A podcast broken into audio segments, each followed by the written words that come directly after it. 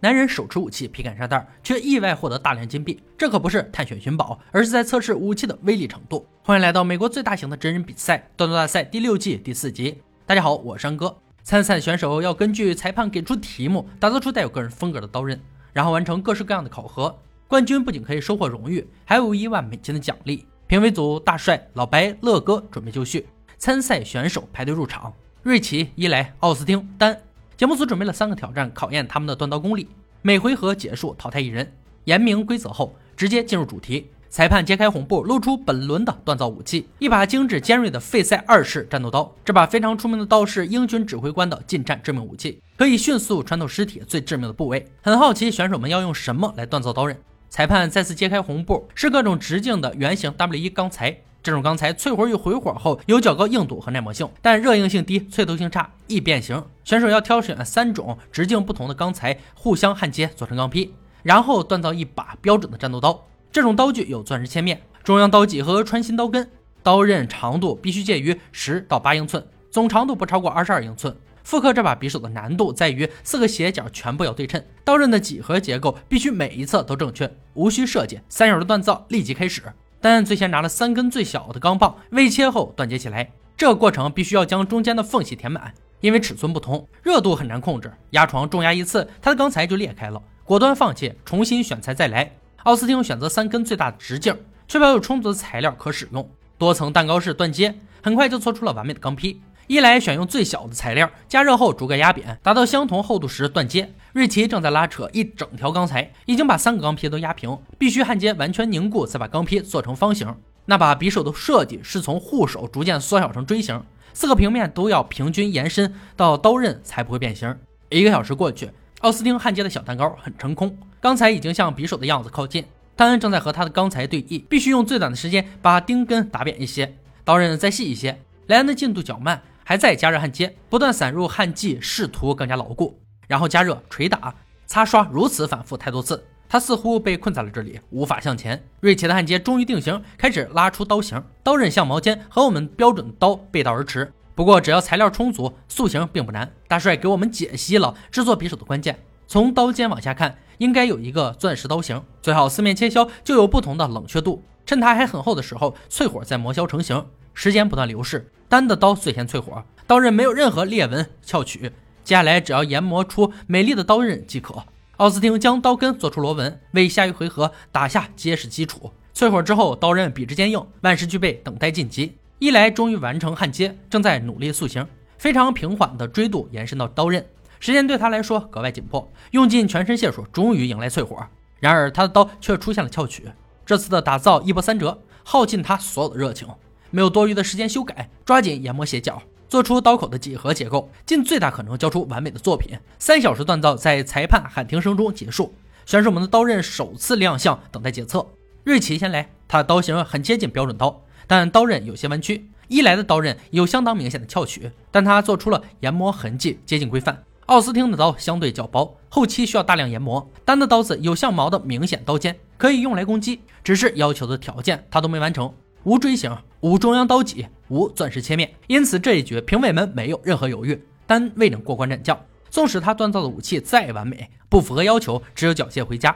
留下的选手立刻进入第二回合的比拼，他们要为刀子安装青铜刀柄、护手和圆头，处理刀刃被指出瑕疵，将它们变成完整的武器。结束后接受刺激油桶和切削纤维强化沙包的检测，而改造环节只有两个小时，计时开始。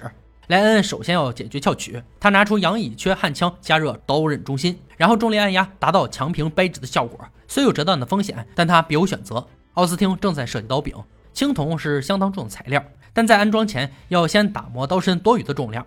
他铭记评委的建议，努力让刀根变薄。奇瑞搞错了研磨方式，凹磨很深，让刀尖变窄，回到刀口才再次变宽。如果想做出钻石切面，要把刃口磨平。就能带出重要的半径。一来为了防止护手伤人，将它做得很大，然后用可爱的小锉刀磨平凸起。奥斯汀的刀柄已经完成，打磨的时候才发现有东西在转动，原来是圆头锁得太紧，螺栓断裂。它的损坏让整个刀柄全部没有存在的意义，只能退而求其次，选择焊接，希望可以承受暴力检测。瑞奇准备在刀柄做出开槽切口，但他手中的青铜还没有连接到刀根，安装前必须磨削出完美的形状。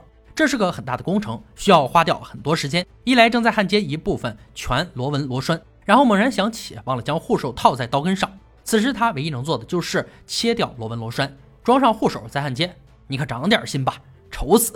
两个小时很快过去，本回合竞赛结束，选手们的刀威力如何还要检测。首先是大帅负责的强度测试，瑞奇的刀第一个迎战，大帅拿着它猛刺油桶六次，次次深入油桶内部，但大帅只关心刀子有无损伤，而他刀维持的很好，只失去了一点刀尖。伊莱的刀经过同样的暴力对待后，刀子仍然保有刃口，全部都很坚韧，做得好。奥斯汀就没那么幸运了，在捅刺第五次的时候，刀子断得干脆利落，这一局胜负自然不必多说。奥斯汀失去了比赛资格，只能打包离场。伊莱和瑞奇的锻造进度一直很慢，却一路突围杀进总决赛。但接下来的王者之争更加残酷，两人要用四天的时间打造一把历史上非常有名的武器——日本将军军刀。该武器是十七世纪的著名刀匠藤原兼中锻造。这种武士刀风格的军刀，伴随偏受尊崇的日本将军山下奉文带领的军队，第二次世界大战期间入侵新加坡和马来半岛。这种传统的弯曲刀剑用流苏装饰。代表将军阶级。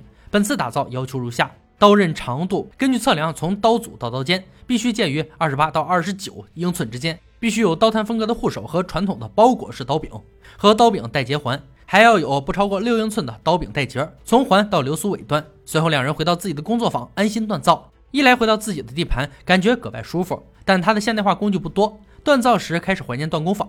家里的锻造炉小得可怜，加热大尺寸刀很费力。如何做出军刀上的弯度，让他更加头疼。瑞奇有动力锤，预计在第一天完成刀的形状，而这过程一定要维持刀背厚度，从刀根处开始做出雏形。最关键的是要做出正确的弯度。一来的刀已经成型，预计今天完成磨削和热处理。淬火后，刀很坚固，但稍微弯曲。趁温度降下来之前，用强力压企图掰直，结果没有达到目的，只能二次淬火。瑞奇用了 PVC 材质淬火槽，刀加热至橘红色，放进去燃起很好的火焰。目测刀子淬火成功，赶紧放进夹器，避免弯曲。而他的身后火势越来越大，PVC 本来就属于易燃材质，好在发现及时，否则后果不堪设想。浓烟散去，屋内还是一片狼藉。第二天，伊莱正在制作刀组和护手，一块较大的铜对折起来包裹刀柄。第三天，瑞奇开始缠绕包覆，这个方法是他观看节目时学到的。真正制作的时候才发现没那么简单。规定的时间到，两人带着武器返回比赛现场。瑞奇的刀由五幺六零钢完成，虎纹凤墨的手柄，黄铜护手，外观不错。一来是 WCR-V2 钢制作，这种钢有淬斗性、韧性、耐磨性和耐热性。刀柄材料是白橡木，黑带包覆缠绕很经典。外观不多介绍，威力才是关键。首先是乐哥最擅长的杀戮测试，锐切刀最先出场。刀刃很均衡，使用非常轻盈，而过长的锥度导致刀身有些弯曲。一来的刀用同样的方式劈砍死猪，无论直刺还是横切都毫不留情，将杀戮发挥到极致。接下来的强度测试是选手们最不想面对的环节。大帅会用他们的刀劈砍沉重茂密的竹子，瑞奇的刀在他的手上挥出重击，坚硬的竹子被砍断，刀刃维持的非常好，平衡感也不错，但刀腹经不起大力震动，松散开来。一来的刀紧随其后。可以看出刀的威力极强，整片竹子遭到严重破坏，刀刃没有任何受损，依然锋利如初。好刀！最后锋利度测试还是乐哥负责。瑞奇的刀在他的手上轻松破开三个沙袋，最后一刀横切金袋，找到宝藏，干净利落切口，可以看出武器极为锋利，但包袱几乎全部滑落。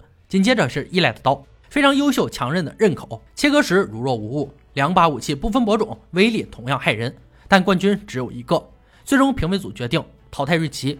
他的刀尺寸和比例不对，刀尖的弧度导致刀刃和刀柄有些偏移，包袱松散也是问题之一，因此他只能遗憾退场。一来凭借精心的锻造摘得冠军头衔，一万美金自然也投进他的怀抱。以上就是锻造大赛第六季第四集的内容。